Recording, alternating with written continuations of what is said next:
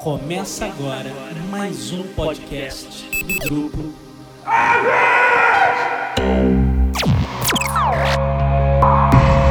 Set a course for the neutral zone. Warning, we have entered neutral zone.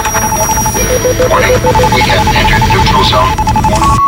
Olá pessoal, bem-vindos ao Zona Neutra, o podcast muito além da imaginação. Aqui é André Gordillo, seu anfitrião. Esta edição é diferente de todas as outras. O episódio conta com o áudio na íntegra da minha palestra na JediCon Rio 2017.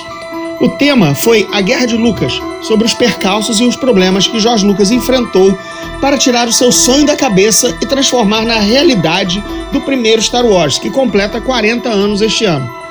É, a gente teve um probleminha na captação dos momentos iniciais da palestra, então eu vou fazer uma recapitulaçãozinha do que eu estava dizendo no palco para vocês entenderem e simplesmente o áudio não via assim do nada que pega no meio de um argumento que eu estava dizendo. Vamos lá.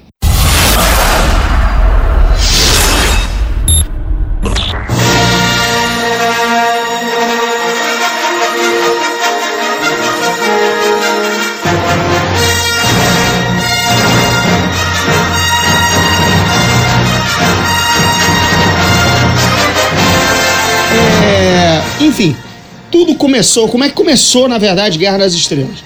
A, a gênese, foi quando o Francis Ford Coppola, né, diretor do Apocalipse Now, diretor de O Poderoso Chefão e veterano inventor do George Lucas na faculdade, apresentou ao Lucas um colega também veterano é, chamado Gary Kurtz. O Gary Kurtz, que viria a ser o produtor de Guerra nas Estrelas, né, pelo menos de Guerra nas Estrelas e Império Contra-Ataca, ele tinha passado três anos no Vietnã como documentarista de guerra. Essa função era uma das frustrações, digamos assim, algo que o Lucas queria ter, ter conseguido na época da, da conclusão do curso. Mas, enfim, ele não conseguiu. Ele virou depois, ele foi fazer alguns vídeos documentais para o exército americano e tal. Mas, ele seja, ele não foi à guerra do Vietnã com aquele com um tesão documentarista que ele tinha e que o Gary Kurtz, esse cara que ele tinha acabado de ser apresentado, tinha vindo. Então, é, a brodagem entre os dois foi muito imediata, porque não só eles amavam cinema, é, tinham estudado na mesma faculdade, o Gary Kurtz, veterano do Lucas, não foi da época dele, e eu, o, o Kurtz e o Lucas tinham essa ideia de filmar a guerra. Tanto é, é vale lembrar que Apocalipse Now, que ainda estava em gestação né, na cabeça do Coppola, seria produzido pelo Coppola, escrito pelo João Milius e dirigido pelo Jorge Lucas. O que acabou não acontecendo né, a, a, no decorrer da, da história, acabou sendo o, o, próprio Coppola que dirigiu. Mas então, é, vamos voltar à brodagem que o Gary Kurtz e o Lucas passaram. Né? Eles imediatamente dali nasceu uma promessa que o Lucas falou que é, o Gary Kurtz produziria os próximos filmes dele por conta dessa amizade instantânea que eles desenvolveram. Eles amavam carros e velocidade, outro, outro assunto em comum. É, e ainda, no meio lá do, do papo, surgiu ah, uma conversa saudosista sobre as épocas das matinês que, de, do Flash Gordon, né, que eles pegaram na, na, na infância e tal coisa. Imediatamente veio aquela, aquela coisa no ar. Poxa, não seria muito legal se desse para refilmar, enfim, ou fazer para os tempos modernos, no caso dos anos 70, é, Flash Gordon. Então é a partir daí que meio que a palestra a palestra pega, né, o áudio que, que, a, que a gente captou na hora. É, dali o Jorge Lucas vai a Nova York é, para tentar ver se os direitos do, do, Flash Gordon estão disponíveis na King Feature Syndicate, enfim, que é a, mas não estavam, estavam prometidos para o Fellini. Então é isso, galera. A partir daí, eu acho que já dá para seguir o áudio da palestra numa boa, depois da perda desse iníciozinho que eu já fiz para vocês. Então, para quem esteve na JediCon e quer reouvir, quer ouvir de novo, para quem não esteve, não, não teve essa oportunidade, a palestra está aí para vocês. Valeu, galera! A guerra começou aí, né? Vamos, vamos, quero fazer meu Flash Gordon. Como eu chego lá? Começou a, primeiro, a primeira porta na cara. Foi lá e a King Feature Syndicate disse: olha, tudo muito bonito, tudo muito bacana, mas os direitos do Flash Gordon já estão prometidos para o Federico Fellini, o maior cineasta italiano, conhecidíssimo na época, mil, mil prêmios internacionais, estava no auge, tudo mais. Olha, foi mal. não dá para ser. Beleza. O Lucas voltou com aquela. É, já não dá para fazer Flash Gordon porque não dá para usar o personagem. Eu vou criar a minha, meus próprios personagens. Pronto, eu faço meu Flash Gordon, não preciso dessa porcaria. Começo a conversar lá com o Kurtz, beleza. Aí, no mesmo ano de 71, agora para o final, é, THX 1138, seu primeiro longa-metragem, foi chamado, foi selecionado para o Festival de Cannes. E aí, o que, que se faz num, num, festival quando você está com o seu filme? Você, claro, vai, mas você faz aquilo que todos nós fazemos em, em grandes convenções dos nossos, dos nossos métiers, do nosso, no nosso trabalho. Network. Né? Quando você vai numa convenção do seu, do seu trabalho com outros da sua área, você começa a ser sondado, de repente paga, caça uma vaga em outra empresa. Mesma coisa, isso acontece na Bienal, isso acontece no, em festivais de cinema, isso acontece em qualquer reunião da indústria petrolífera, não importa. Você faz network. E naquele momento, os estúdios que estão num festival de cinema como Cannes estão de olho em novos talentos, novos cineastas, gente com coisa nova para mostrar. E o Lucas era um desses caras porque ele estava com o primeiro filme dele, ainda ele cheirando a leite como, como, como cineasta lá em Cannes.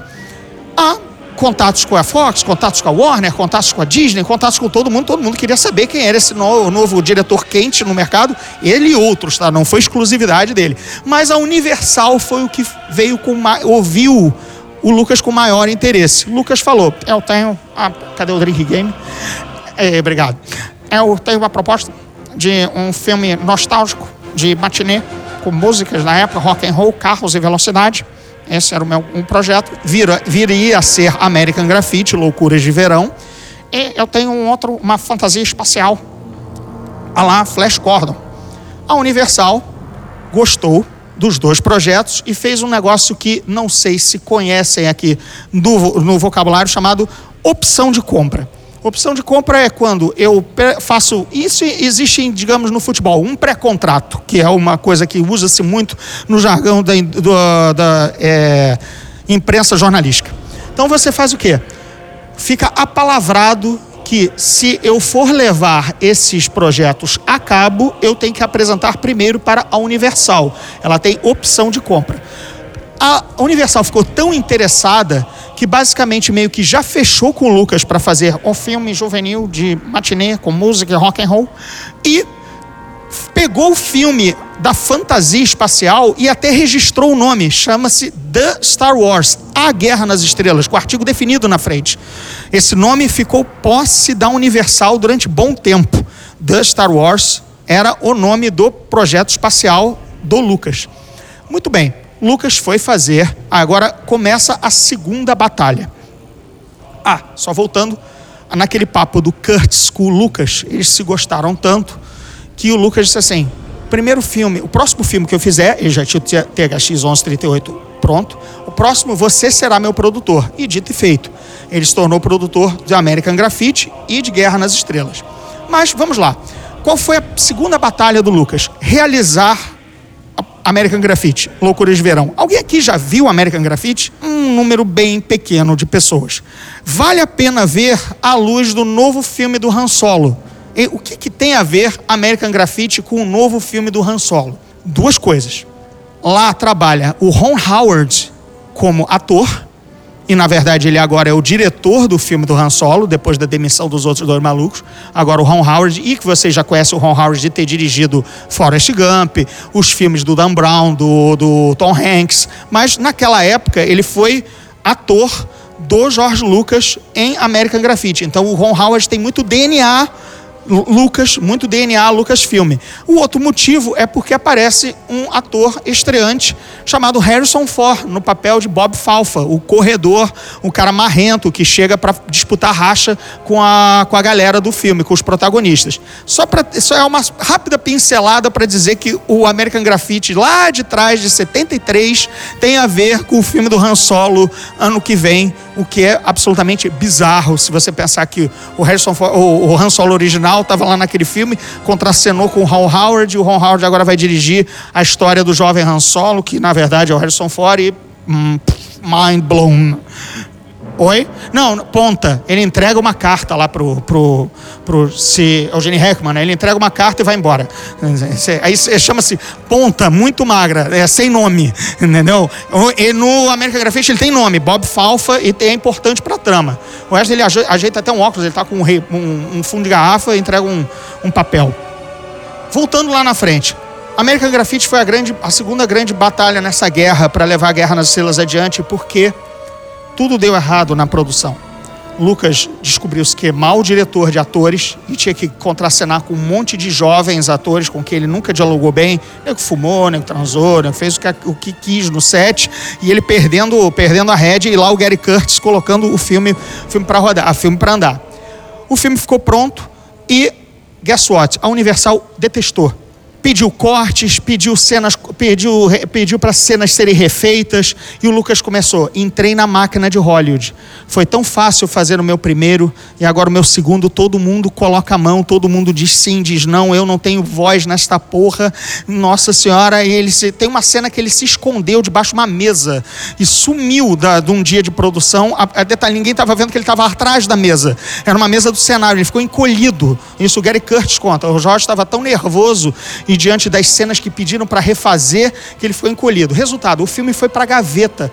A Universal não lançava a porcaria do American Graffiti porque tinha, não gostaram das músicas, não conseguiram as músicas que o Lucas queria, é, pediram para cortar cenas, enfim, ele passou pelo primeiro grande caos de filmar, agora no, no, no grande esquema de um estúdio gran, forte como a Universal.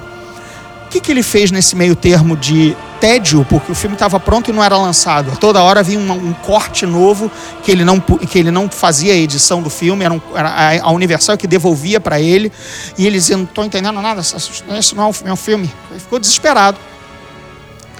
Ele começou a escrever o tal do The Star Wars.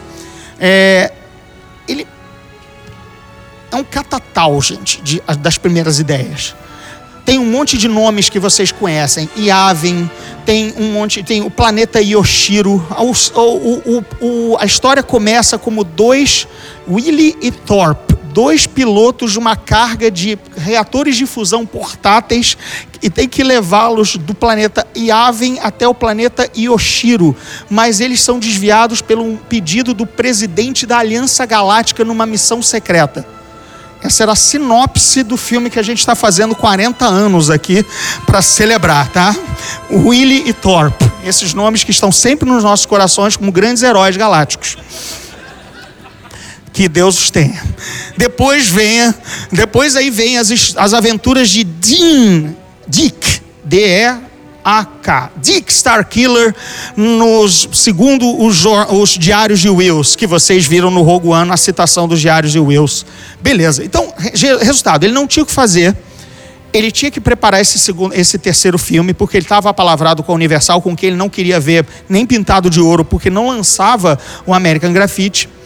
E, de repente, num desses processos, já com o segundo manuscrito, é, ele ele nota que no contrato ele tem um tempo que se ele mandar para a Universal o projeto e ela não tiver resposta em 10 dias, ele pode vender o filme para quem ele quiser. É isso que está no, first, no, no, no primeira compra, na primeira o first choice, o first option quando você, tudo bem, se eu tenho um apalavrado com você que eu vou levar o meu projeto a você, você tem um tempo de resposta. Se você não se interessar, eu tenho direito a falar com outras pessoas. É meio que um Tinder, sabe? Tipo, você deu um match, se não, não mandar um oi dali a três dias, próximo match. Basicamente é isso que é o mercado.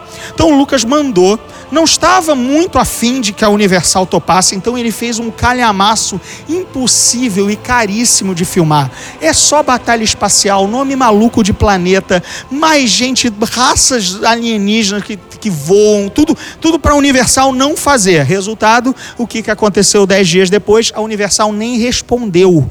E assim, lavrado em cartório lá, bem, dia tal, não recebi a resposta.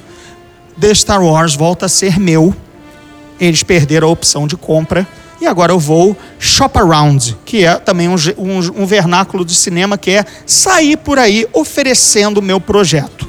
Aí ele começou Tchau Universal, que ainda não lançou a porcaria do filme dele, que está lá sendo, sendo remontado, sabe-se lá por quem, entidades malignas de Hollywood estão destruindo meu filme.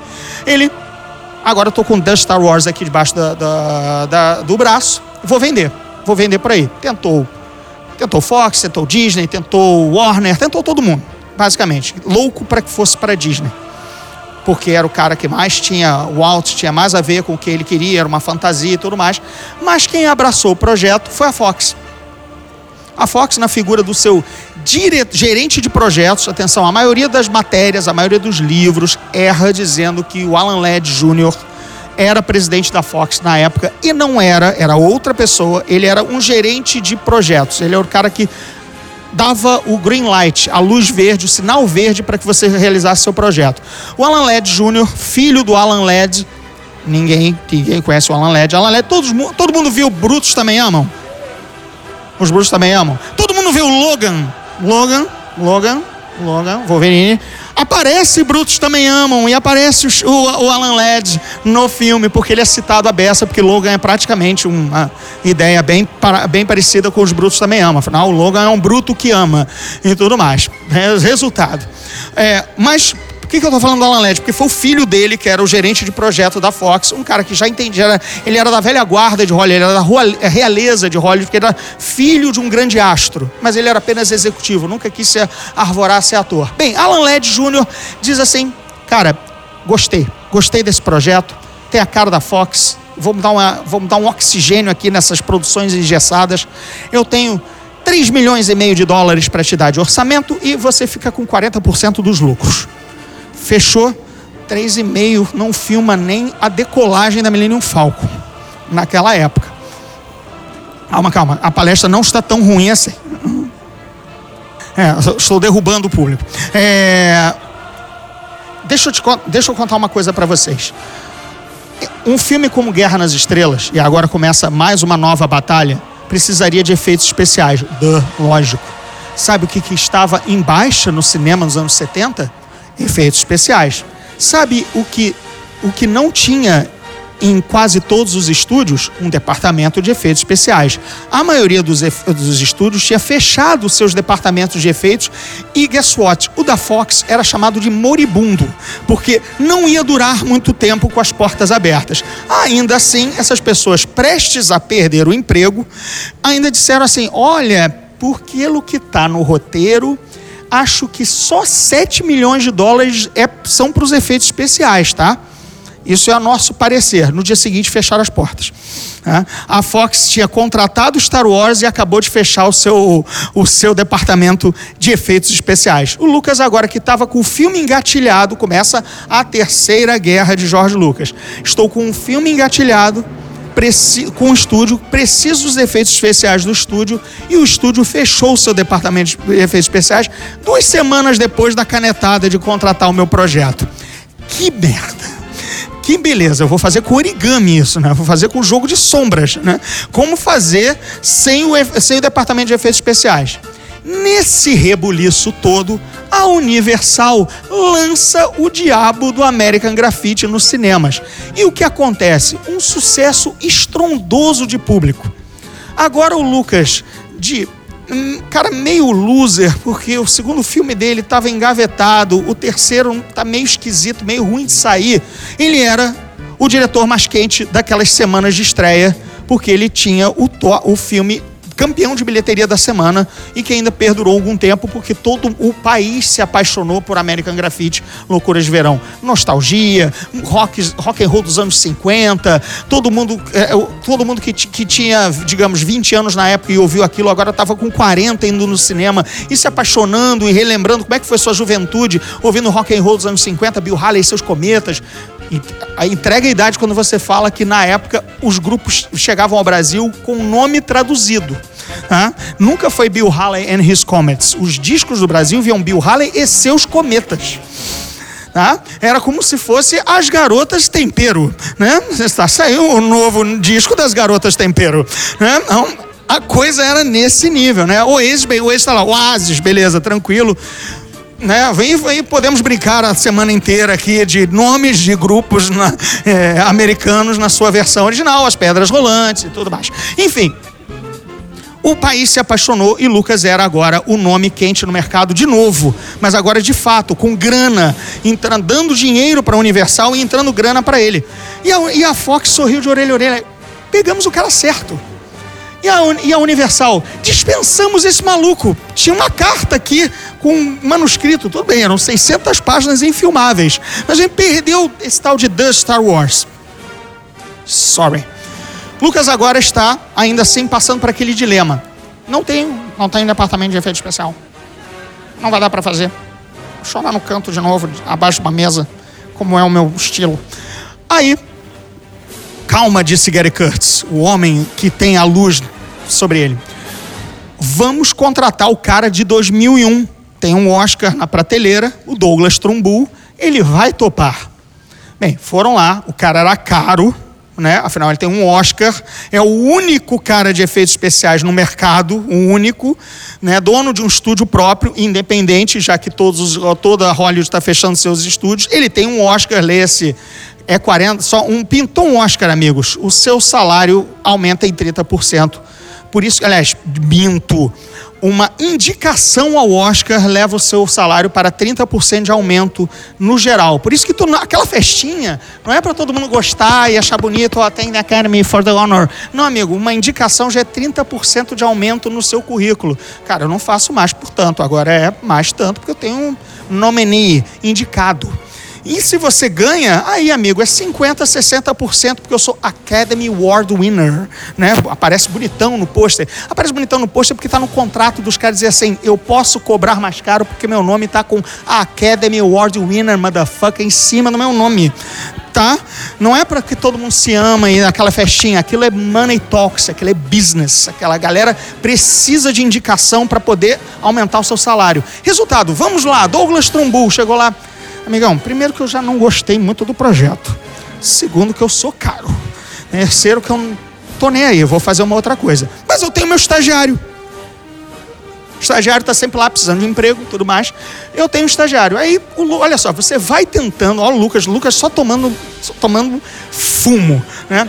Vou contratar o maior cara de efeitos especiais do mundo sair com o estagiário. Levei o John Dykstra, que foi assim, para o bem e para o mal, o melhor e o pior que pode ter acontecido para Star Wars.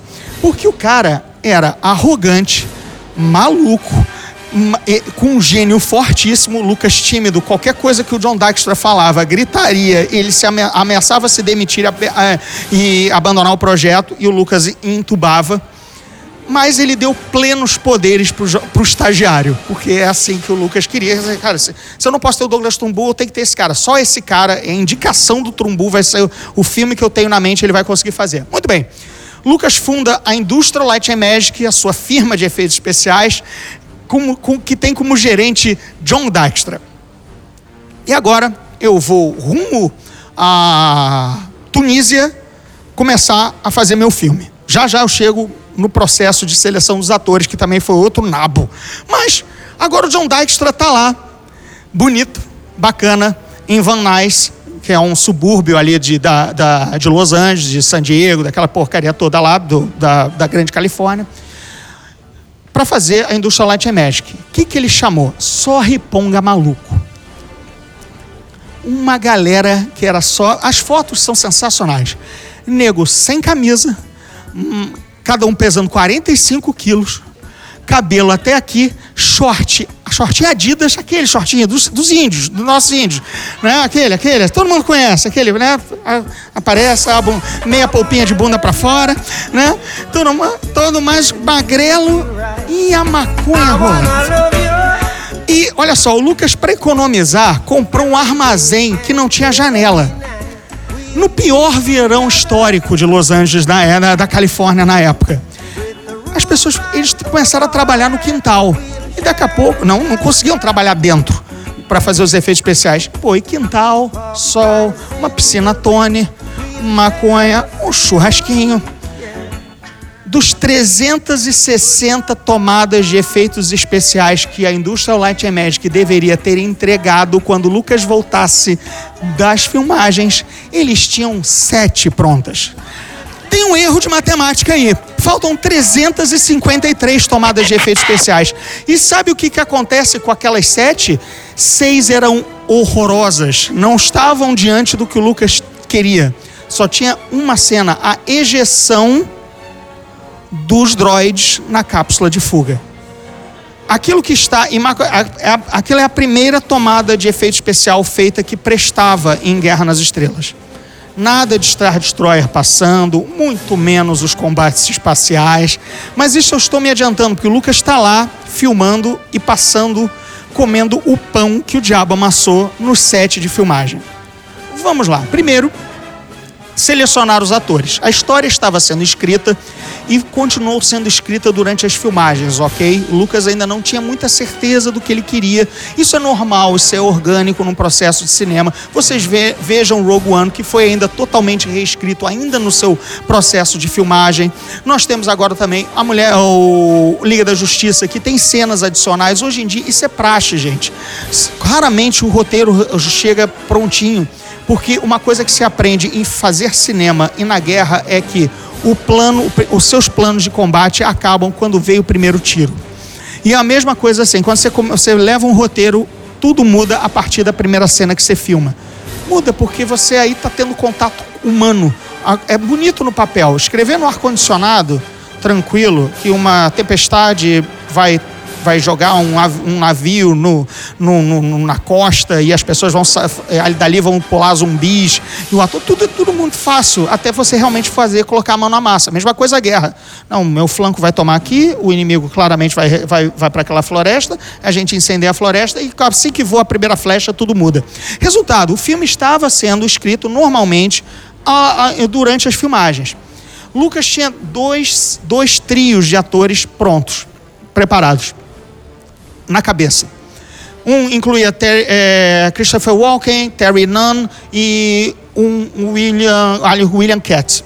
Esse era o primeiro e era o que ele mais queria, este elenco para a Guerra nas Estrelas. O outro envolvia um chamados Harrison Ford, Mark Hamill, Carrie Fisher.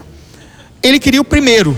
Por que, que ele não pôde pegar o primeiro? Eles já tinham mais cancha, já tinham mais nome no mercado e por conta disso, porque já tinham outros trabalhos apalavrados, eles não podiam se ausentar do país, especialmente filmar na Tunísia, no caso do William Cat, que faria o Luke Skywalker, e depois Londres para os outros, quando os heróis se reuniam na Estrela Morte e tudo, tudo que é cenário realmente é, interior.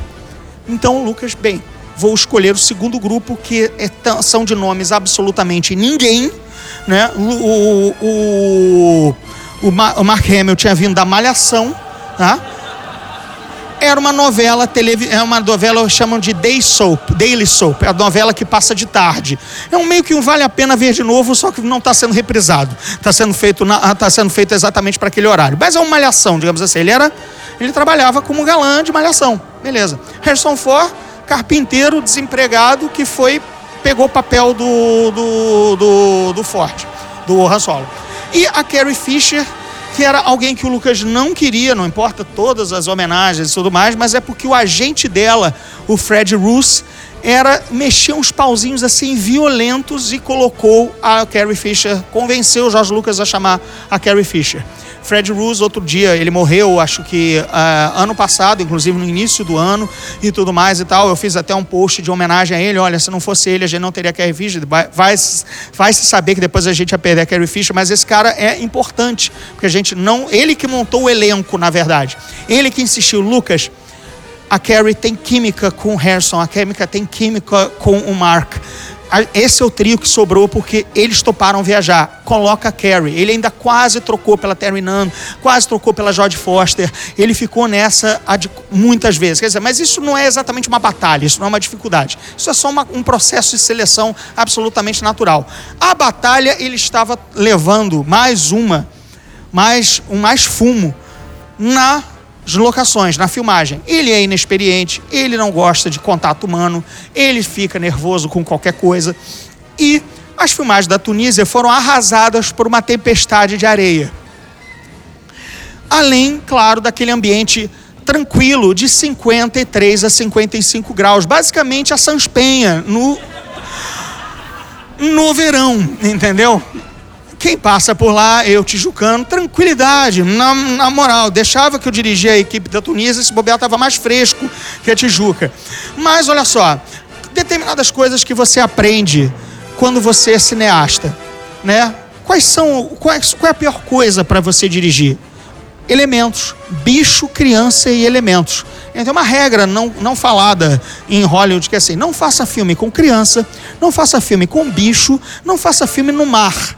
No caso, Lucas trocou o mar por areia. Mas dá no mesmo quando você tem essa dificuldade. Ele não fez com criança com filme, mas ele já desrespeitou uma das regras. Ele foi, foi filmar em ambiente inóspito, onde o homem não deveria estar. E não deveria estar equipamentos que não podem tomar muito sol, né? Ou se você for filmar na, no mar, muita umidade, água. Resultado, filmar em deserto, filmar tudo, precisa de um diretor experiente, precisa de um cara de pulso que não amedre e vá para debaixo da mesinha chorar, porque não está nada saindo como eu quero e tudo mais. E ainda teve a tempestade de areia para destruir o cenário do parco dinheiro que ele tinha. Só voltando lá atrás, esqueci que afinal, essencialmente, o, em algum momento, o Lucas conseguiu que o orçamento do filme fosse para 8, 8 milhões e meio de dólares. E não aqueles 3,5 iniciais, foi para 8 milhões e meio. Para tirar esse dinheiro dos executivos, o Lucas fez uma coisa. Veja bem, dono do dinheiro tem que ser convencido a gastar o dinheiro. Né? É um investidor, é o dono, é o, são os executivos. Eu, eu, posso vir com uma ideia maluca lá para qualquer um daqui, mas se for do seu bolso que for sair o dinheiro, amigo, me explica essa história direitinho. Para que, que você quer mesmo 100 mil reais para fazer a JediCon? É, você quer mesmo. Quantas? Peraí, as cadeiras têm que ser reclináveis, por quê? É, sabe, tipo, me justifica o gasto. E claro que aqueles executivos de cinema, mais senhores de idade, estavam acostumados a fazer dramas, policiais tal, não estavam entendendo nada do roteiro. Peraí, uma nave voa e tem um cachorro que fala? É um cachorro ou é um macaco que é o copiloto do cara? Um olhar falou, não estou entendendo nada. Mas peraí, não tem ser humano durante os primeiros 10 minutos? São dois o que? Robôs andando no deserto? Quem que vai fazer isso? Cadê o elemento humano? Cadê os atores? Não, os atores principais são apresentados lá pelos 20 minutos do, de filme. Isso não se faz. Cadê os atores principais? Resultado, ninguém estava entendendo e estava achando o roteiro ruim. Lucas descobre, através de amigos, um projetista da Boeing, o cara que fazia ilustrações e desenhava futuros aviões da Boeing, aeroportos e tudo mais, para, cara, me ajuda, eu não estou conseguindo descrever a merda que eu escrevi para tirar dinheiro dos caras. Desenha. Eh, sabe aquela história? Quer que eu desenhe? Ele fez exatamente o meme da internet. Vou levar um desenho. Ele levou as pranchas de arte do Ralph McQuire, explicando: ó, esse é o macaco peludo. Ele não é macaco e também não é cachorro. Ele é um Wookie. É um macaco, isso, você tem macaco, só vai me dar dinheiro, então é macaco. Então ele é um macaco, entendeu? Tudo mais. Foi uma dos desenhos, sugestão do Lucas, veja como o orçamento, veja como vocês todos lembram da cena de Guerra nas Estrelas, como ela abre. Claro, a nave da Leia é sugada pelo raio trator e entra na nave no Star Destroyer. Não, não era. Tá no Rogue One e também é spoiler. Não era nada disso, era uma cena impossível de filmar com os efeitos especiais da época que era a nave fazer uma abordagem de pirata. A nave da Leia estava escapando, o Star Destroyer para ao lado, sai, vem pontes de, de, de, de, abordagem que furam a nave da Leia. Tá? E os caras andam pelo espaço. Afinal, os Stormtroopers estão com máscara. É por isso. Porque eles fazem, eles fariam a abordagem pelo um deck que furaria a nave da Leia. Cenas sensacionais, assim. Do CGI hoje em dia os caras fazem apertando o botão e tomando azarando a mulher do lado, entendeu? Tranquilo, tranquilo. Mas é, fazendo selfie. Olha, eu tô fazendo efeito especial aqui. Mas, cara, não dava. Aí o Lucas assim, ah, e o Darth Vader tem que ter um capacete samurai mas ele tem um pano no rosto que nem um beduíno, um guerreiro do deserto, que esconde a face dele. É o Ralph McQuire. Andar pela ponte para tomar outra nave pelo espaço tá tranquilidade para os caras de branco que estão de capacete e isolamento. O maluco não vai atravessar isso no espaço com um pano na cara, né? Ele fecha a cara do Darth Vader com uma máscara e para sobreviver aos rigores do espaço. Nasce aí a cara do Darth Vader que nós temos até hoje. 15 minutos? Tá ótimo. Tá tranquilo. It'll work. É, vocês só têm o Vader com aquela cara de mosca, com aquela cara de insectoide e tudo mais, porque tinha uma cena que não existe mais no filme. Como a, a nave da Leia é sugada para dentro, agora não precisa ninguém ter máscara, porque não vai ter abordagem pelo espaço para o cara sobreviver ao vácuo. Mas ficou. O visual ficou maneiro, ficou bacana. Antes era um pano, gente, um pano. Capacete de samurai, um pano na cara. Galã, galã latino de novela. Não, a minha verdadeira identidade é esta. Entendeu? Eu sou Anakin Skywalker. Nem tinha essas porra, né? Não tinha nada dessa. É, ah, não, o Lucas pensou toda a trilogia, porque na verdade bullshit total. O Darth Vader não estava nem conceitualizado como um cara. Não, mas ele foi queimado e a máscara. Não, não, ele só precisava atravessar o vácuo, cara. Ele ia estar com um paninho na cara para ser misterioso. Sabe? A mim e o impiedoso, sabe assim, oi, eu sou o Vader, general. Porque, enfim, esqueça esses bullshits total do, do marketing do Lucas, porque essa é a verdadeira história. Essa é as trincheiras, a origem da coisa. Mas pulei, resultado. Essas pranchas é que os caras, ah, agora entendemos. Agora tá bacana. Ah, é um macaco então. Então beleza. Aí Viu? Estava certo que era um macaco. Porra, para mim sempre foi cachorro.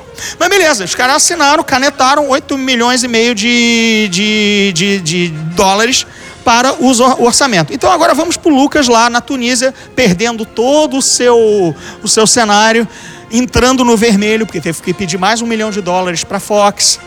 Ninguém gostou, né? Pô, a gente mandou aquele cara pro deserto e ele viu uma tempestade. Aí, por que, foi filmar essa merda no deserto? A gente, tem, a, gente tem, a gente tem aqui o deserto da Califórnia, que ele foi, usou no Retorno de Jedi. Sabe por que, que ele usou no Retorno de Jedi? Porque ali não tinha tempestade de areia.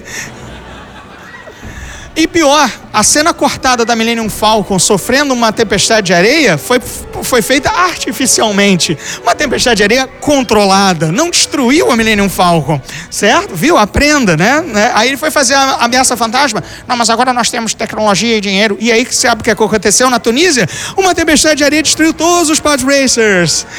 Ele não aprende. Muito bem. Mas Lucas Está na Tunísia, 50 graus na fuça e tudo mais, mas resolve. Agora vou para Londres. Chegou em Londres. Londres, ar-condicionado, graças a Deus. Estúdio, né? E aí, ele esbarra com a maior má vontade de uma, de uma equipe de filmagem jamais conhecida na história do cinema. A equipe inglesa é altamente. Veja bem, estamos naquela época, tá? São leis daquela época. Tinha direito a duas pausas para o chá além da hora do almoço.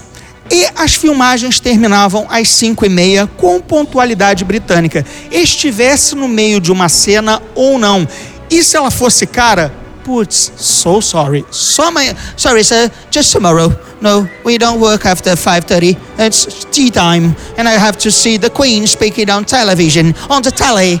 And plus I got to see and watch Doctor Who back home. Então, ficou na mão, ficou na merda. Sim. Os caras saíam às 5 e meia, fechavam. Tinha cena cara, cena que o cara, cara, monta rápido, monta rápido, monta rápido, tem que dar 5 e meia. Duas frases, acabou, os caras foram embora. Acabou.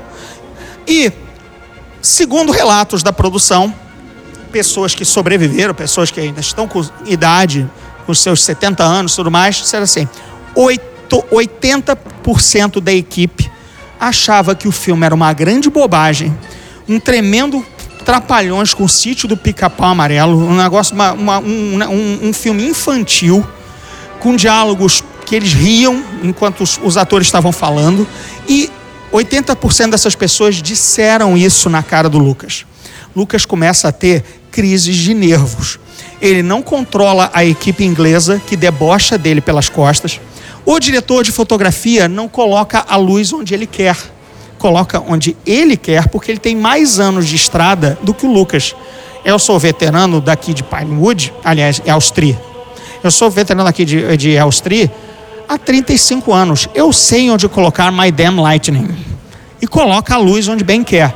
Os interiores da Estrela da Morte, o Lucas desaprova até hoje a fotografia de como foi feita, porque o diretor de fotografia não falava com ele e colocava a luz onde ele bem queria. Isso é o diretor de fotografia, o cara mais de confiança. Imagina a galera que falava mal pelas costas. Lucas começa a perder o controle da produção. Lucas começa a perder o controle do seu par de atores, porque cadê Harrison Ford e Carrie Fisher? As risadas já indicam o que elas estão fazendo. Eles estão atrasados para o set, aproveitando o tea time, a hora do chá da produção inglesa, e estão consumindo outras coisas, um outro tipo de chá no trailer do Harrison Ford. Chega ele para o Dave Prowse, Darth Vader. Have you seen? Have you seen uh, Harrison and Carrie? Cadê? Cadê o Harrison? Cadê a Carrie? Aí o Dave Prowse. Já tentou ver no trailer do Harrison? Agora a anedota é minha. Mas chega com uma certa distância que está saindo fumaça, entendeu? Então, a pegação tá comendo, a maconha tá comendo, o Lucas, cadê os atores? O diretor de fotografia faz tudo errado. É, e aí, ele briga com Alec Guinness. Por que, que ele não é briga? Não é briga. Ah, os executivos da Fox estavam revendo os andamentos das filmagens e acharam, por bem, que a parte da Estrela Morte estava fraca. Não tinha um punch emocional. Sabe por quê? Ninguém morria na Estrela Morte. Não tinha death in the Death Star. Não tinha morte na Estrela da Morte. Eles começaram a mandar bilhetinhos. Essa cena nada acontece, eles só escapam. Não tem um prejuízo emocional, não tem nenhum prejuízo material, eles só escapam. É assim, é no gogó, é debaixo do, da, da, da, da saia imperial. Lucas diz: É, não, concordou, concordou. Veja bem, não é só briga com o executivo, às vezes vem uma dica boa. Eles estavam achando que nem um editor também de livro, enfim, uma outra pessoa que comenta sobre o seu trabalho. Cara, tá legal, mas está faltando aquilo. Não está emocionante. Ele é verdade. Aqui, aqui, aqui tem que ter uma perda para ter uma perda para ser vingada, né? Tá bom. Decide-se que alguém vai morrer na Estrela da Morte. Márcia Lucas, esposa de George, que depois o chifraria no Retorno de Jedi, com o pintor da casa do Lucas, mas isso é uma fofoca que não vem ao caso de Star Wars. Tudo bem, Márcia Lucas diz assim: C3PO, eu odeio esse personagem. É o, não aguento editar é, a voz, tudo me irrita. Pelo amor de Deus, mata o droid. Tá bom, alguém votou mata o droid, mas eu não quero, eu adoro os droids. Vou vender bonequinho. Não pode perder. A, a criança vai gostar do robô. Do, ah, vai gostar, vou matar. E aí, pô, do robô tão bonito, tão bacana. É a minha homenagem a Metrópolis. Poxa, beleza. Quem que eu mato, quem eu mato, quem eu mato, quem eu mato? O velho. Claro que eu vou matar o velho. Putz, a jornada do herói, eu li isso em algum lugar. O, o, cara tem que perder, tem, o Gandalf tem que morrer pro Balrog, o Dumbledore tem que morrer, sabe, né? O Dumbledore morre. O Merlin tem que dar um sumiço na caverna de gelo, preso pela Morgana Le Fay e lê-se uma morte, né? Porque ele é retirado da história e o Arthur fica lá perdidaço. Enfim, o cara tem que perder sua âncora, seu mentor. Vai morrer o Alec Guinness. Chegam os novos textos para o Alec Guinness decorar. Então, Sir Alec, seu personagem morre no o segundo ato é o, está nos diários do Alec Guinness, não é invenção minha, não é invenção dos livros, está nos diários. Esses diários estão impressos, estão colecionados, pode, vocês podem comprar o livro do Alec Guinness, está lá. Meio tarde para esse tipo de decisão, não é? Está lá no dia, dia tal, recebi Sir, é, Mr. Lucas, jovem diretor de Guerra nas Estrelas, disse que meu personagem vai morrer. Meio tarde na produção para uma decisão como essas, não é? Outra anotação. E o fato de estar sendo chamado de Madre Superiora pelo Harrison Ford também não está ajudando meu humor na produção. Não é mentira, está lá nas, nas penas de Alec Guinness. Dali, Alec Guinness recebeu 150 mil dólares para fazer Guerra nas Estrelas, o mesmo salário que o Lucas ganhou como diretor e roteirista. Cinco, tá lá. Entendeu? 150 mil dólares, porque ele era o grande nome do elenco. Veja como as coisas eram naquela época. Um filme que era uma aventura juvenil no espaço, para a, a garotada de 12, é o Lucas mente que é 5, nunca foi, né? Tem sangue, tem, Star Wars é para 12, 12 anos, 12, 13. É ali que você vai ter a magia de, de tudo. Você não é tão criancinha e você tá quase não gostando mais dessas besteiras, porque você vai gostar de mulher. Entendeu? E tudo mais. Então, ou, ou rapazes, enfim. É. Aí o que que acontece? É, ele. O, o nome principal do filme é um senhor de idade. Quem é que, quem moleque ia pagar para ver Sir Alec Guinness? Sério, gente. É como, tudo bem, por exemplo, ninguém vai ver os X-Men por causa do Patrick Stewart.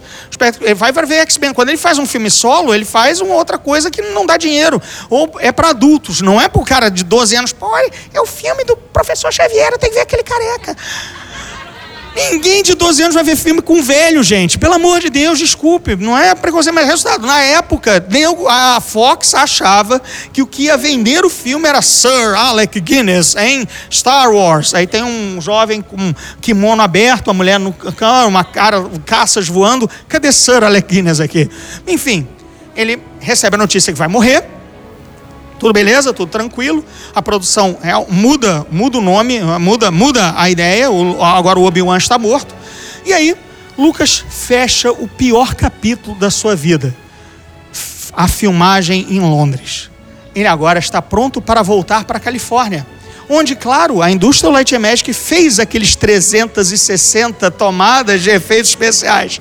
Ele que teve um piripaque, um faniquito, um, um piti, o que quer que seja, uma frescura, qualquer coisa que vocês queiram chamar, em Londres, que ele foi parar no hospital por, por problema de pressão ou qualquer coisa assim. Enfim, é sério, ele foi hospitalizado durante alguns dias filmando em Londres, porque não aguentou, né, gente? Pelo amor de Deus, só tomou fumo. Na, na- na- na- agora não, agora eu estou na minha empresa, a indústria Magic é minha.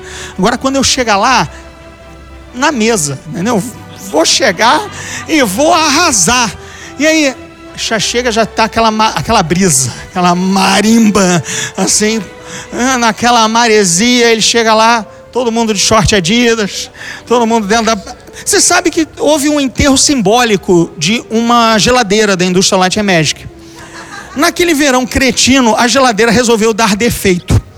E os, os executivos de efeitos, eh, os jovens técnicos a mando- a- sob comando do John Dykstra, resolveram fazer um enterro simbólico da geladeira. Pegaram uma gruazinha dessas de supermercado, que, né, que leva as coisas para as prateleiras, mas colocaram ela lá e deram um uep, para ela cair dentro da piscina Tony. Isso está registrado em fotos, em? Você chega, essa é a sua empresa quando você chega né? Puxa, passei por um perrengue, mas agora esses caras são meus funcionários. Meus 360 efeitos especiais estão feitos. Tem sete e seis são uma bosta. Vão me matar. Ele tem mais um ataque de nervos, tá? Só que agora ele chega, ele demite o John Dykstra. O John Dykstra agora passa a ser demitido dia sim, dia não, tá? E o John Dykstra passa a fazer os efeitos como ele também bem quer.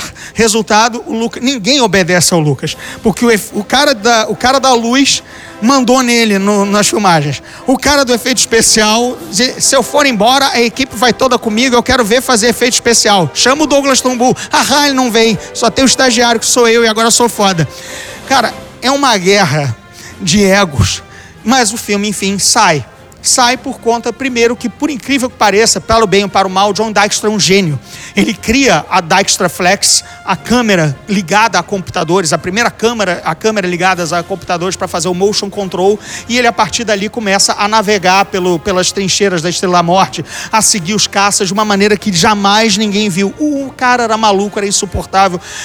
Enfim, é- era, era relapso no trabalho, mas o cara era bom, o cara era um gênio. Ele fez os efeitos especiais de Star Wars funcionarem.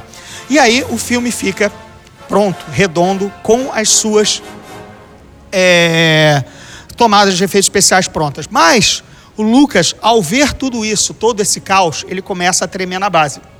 Diz assim: esse filme vai ser um fracasso não filmei como eu quis, a luz está uma merda, entendeu? O- a história não, não, é, não, não teve a minha abordagem no espaço, eu cortei um monte de coisas. Meu orçamento já estourou em 2 milhões de dólares, já chegou a, né, chegou a 11 milhões. O filme estava projetado para 3,5, teve um orçamento oficial de 8,5 e custou 11. Na época, esse, esse gap não, é muito grande. Tá? É muito grande. É um filme de 120 de repente ter ido para 190 milhões. Sabe? Tipo, é, é, um, é, uma, é uma virada no, no, na, no caixa que é enlouquecedora. Então Lucas ainda estava sendo mal visto pela Fox. A Fox estava achando que ia tomar um nabo ainda maior de prejuízo. E uma coisa que poucos sabem: a Fox chegou a cogitar vender Star Wars para uma distribuidora da, do leste europeu a Fox tinha uns filmes que interessavam ao, a uma, uma distribuidora europeia e um executivo colocou no pacote The Star Wars, nome que ainda era da Universal. A Fox teve que brigar judicialmente para mudar o nome e pegar Star Wars para ela, porque ainda estava registrado lá atrás com a Universal. Acabou? Acabou. Calma que resultado. É super rápido. É, é verdade. É, enfim, isso é, uma, isso é uma nota de rodapé que poucas pessoas sabem, mas morreu a ideia. O Lucas estava achando que ia ser um prejuízo, assim como a Fox. Ele ia estrear junto com Agarra-me se puderes. Alguém lembra disso? Agarra-me se puderes? É, pouca gente, né? Filme, filme da época com o Burt Reynolds, que era, digamos, o Tom Cruise da época em termos de bilheteria, era o maior astro do cinema. E ele ia lançar um filme de perseguição, mulheres, carros e ação em na mesma semana. Ainda ia vir o Comboio do Medo, ou Comboio do Terror, o filme do William Friedkin, o cara que tinha dirigido O Exorcista. Resultado, o cara tava quente e Operação França. O cara era o rei da bilheteria. Ia vir um novo filme desse cara. Claro que todo mundo ia parar para ver o filme do mesmo diretor de O Exorcista e Operação França. O Lucas só ia colocar o filme dele na pior semana, um filme que ele detestava, um filme que ele achou que estava todo mal feito. Mas para encurtar a história, porque já acabou meu tempo, essas foram as batalhas. As batalhas acabam por aí. Porque o lançamento do filme é todo pensado por um pequeno gênio, Charlie Limpincotti, o, o diretor de marketing do, da Lucasfilm. Ele é que planeja o lançamento. Ele que planeja o contato com os fãs para fazer os fãs serem fisgados e interessados por Star Wars. Já não cabe nessa palestra porque na verdade agora a guerra do Lucas terminou. Ele entregou o filme para Fox e agora é o, de, o pequeno gênio Charlie Limpincotti que vai fazer o filme ser o sucesso que nós conhecemos. Vale, rolaria mais uma palestra só pelo que ele faz, porque é uma lição. É, eu tenho que concluir com o Havaí. Resultado: o, o, o plano do Charlie Limpincotti dá certo. O, o, filme estreia em 32 salas, mas estreia no próximo, no próximo fim de semana. Já tem que dobrar, já tem que ir para o país inteiro, porque as filas não param. Lucas estava diante do local da estreia, na, vendo filas enormes no Chinese Theater, achando que era para comboio do medo porque era o filme que estava escalado para estrear lá. Mas o Charlie Limpincotti, como tinha um favor que o dono do cinema devia para ele, diz: coloca Star Wars, que é o meu filme. Pô, mas cara, vou perder dinheiro com essa porcaria, cara. Ninguém quer ver o macaco falante, cara. Deixa eu colocar o comboio do medo do diretor de O Exorcista. Não vai lá, o macaco, o macaco tá certo. Pode? Aposta, vai que o filme do macaco vai dar certo tá bom, eu, eu te devo esse favor e nunca mais me peça outra coisa. O Lucas está do outro lado da rua, vendo as filas quilométricas e achando que está passando o comboio do medo. Claro, ninguém queria ver meu filme. É óbvio que é o filme do William Friedkin, não é o meu. Ele não sabe que o filme dele está estreando com filas do outro lado da rua. Lucas, assim, vai para o Havaí para não ver a estreia, certo? É, e lá ele recebe o telefonema da Fox, do Alan Ladd George, você é um milionário. George, você salvou a Fox. As ações passam de 13 dólares para 43 dólares por conta do sucesso de Guerra nas Estrelas. O dinheiro que entrou na Fox dava para a Fox comprar outro estúdio só por conta da estreia daquele filme maluco do macaco falante. E George, We're a Millionaire. Ele foi chamado, ele estava na praia, agora encerrou a palestra. Ele estava na praia com o Steven Spielberg, pegando sol, aquelas duas varapau branco, né? Estavam disputando com o sol quem, quem irradiava mais luminosidade. Né? Mas aí chega, porque na época não tinha os telefones celular, vinha sempre aquele carinha do, do. Vocês veem nos filmes antigos, cara correndo pela praia com aquele capzinho do hotel. Senhor Lucas, senhor Lucas, telefone pro senhor lá no balcão. Aí sai o Lucas, areia, tudo mais tal. Disse, disse, é, eu sei, fui demitido. É o telefonema que eu não queria receber. Não, não, não, obrigado, não vou atender, não. Não, mas senhor, é da Fox. É exatamente por isso que eu não quero atender. Não, não, vem, vem, vem, vem, vem, vem, vem. Lucas lá, ele é assim. E aí a frase que eu falei: Lucas, você é um milionário, Lucas, você salvou a Fox. A guerra foi vencida, a guerra de Lucas está encerrada. Nós temos Guerra nas Estrelas fazendo 40 anos, no final um pouquinho rápido, festa, festa, maior intensa da palestra. E é isso, gente. Temos aí Guerra nas Estrelas fazendo 40 anos, o filme que Lucas sofreu tanto para fazer, que saiu com a luz que ele não queria, com os efeitos especiais que ele detestou, e por isso que agora a gente entende porque ele quer tanto remexer, remexer, remexer no filme nas edições especiais, porque ele não gostou do produto e ele odiou fazê-lo, apesar de ter feito a carreira dele. Então, gente, obrigado pelo tempo. Não tem nem espaço para perguntas. Se vocês quiserem saber mais muito obrigado, muito obrigado de coração. Se vocês quiserem saber mais de Star Wars e das coisas que eu escrevo ou falo, andregordirro.com.br é o meu site. Lá também tem o link para o meu podcast, Zona Neutra. Obrigado, gente. Valeu mesmo.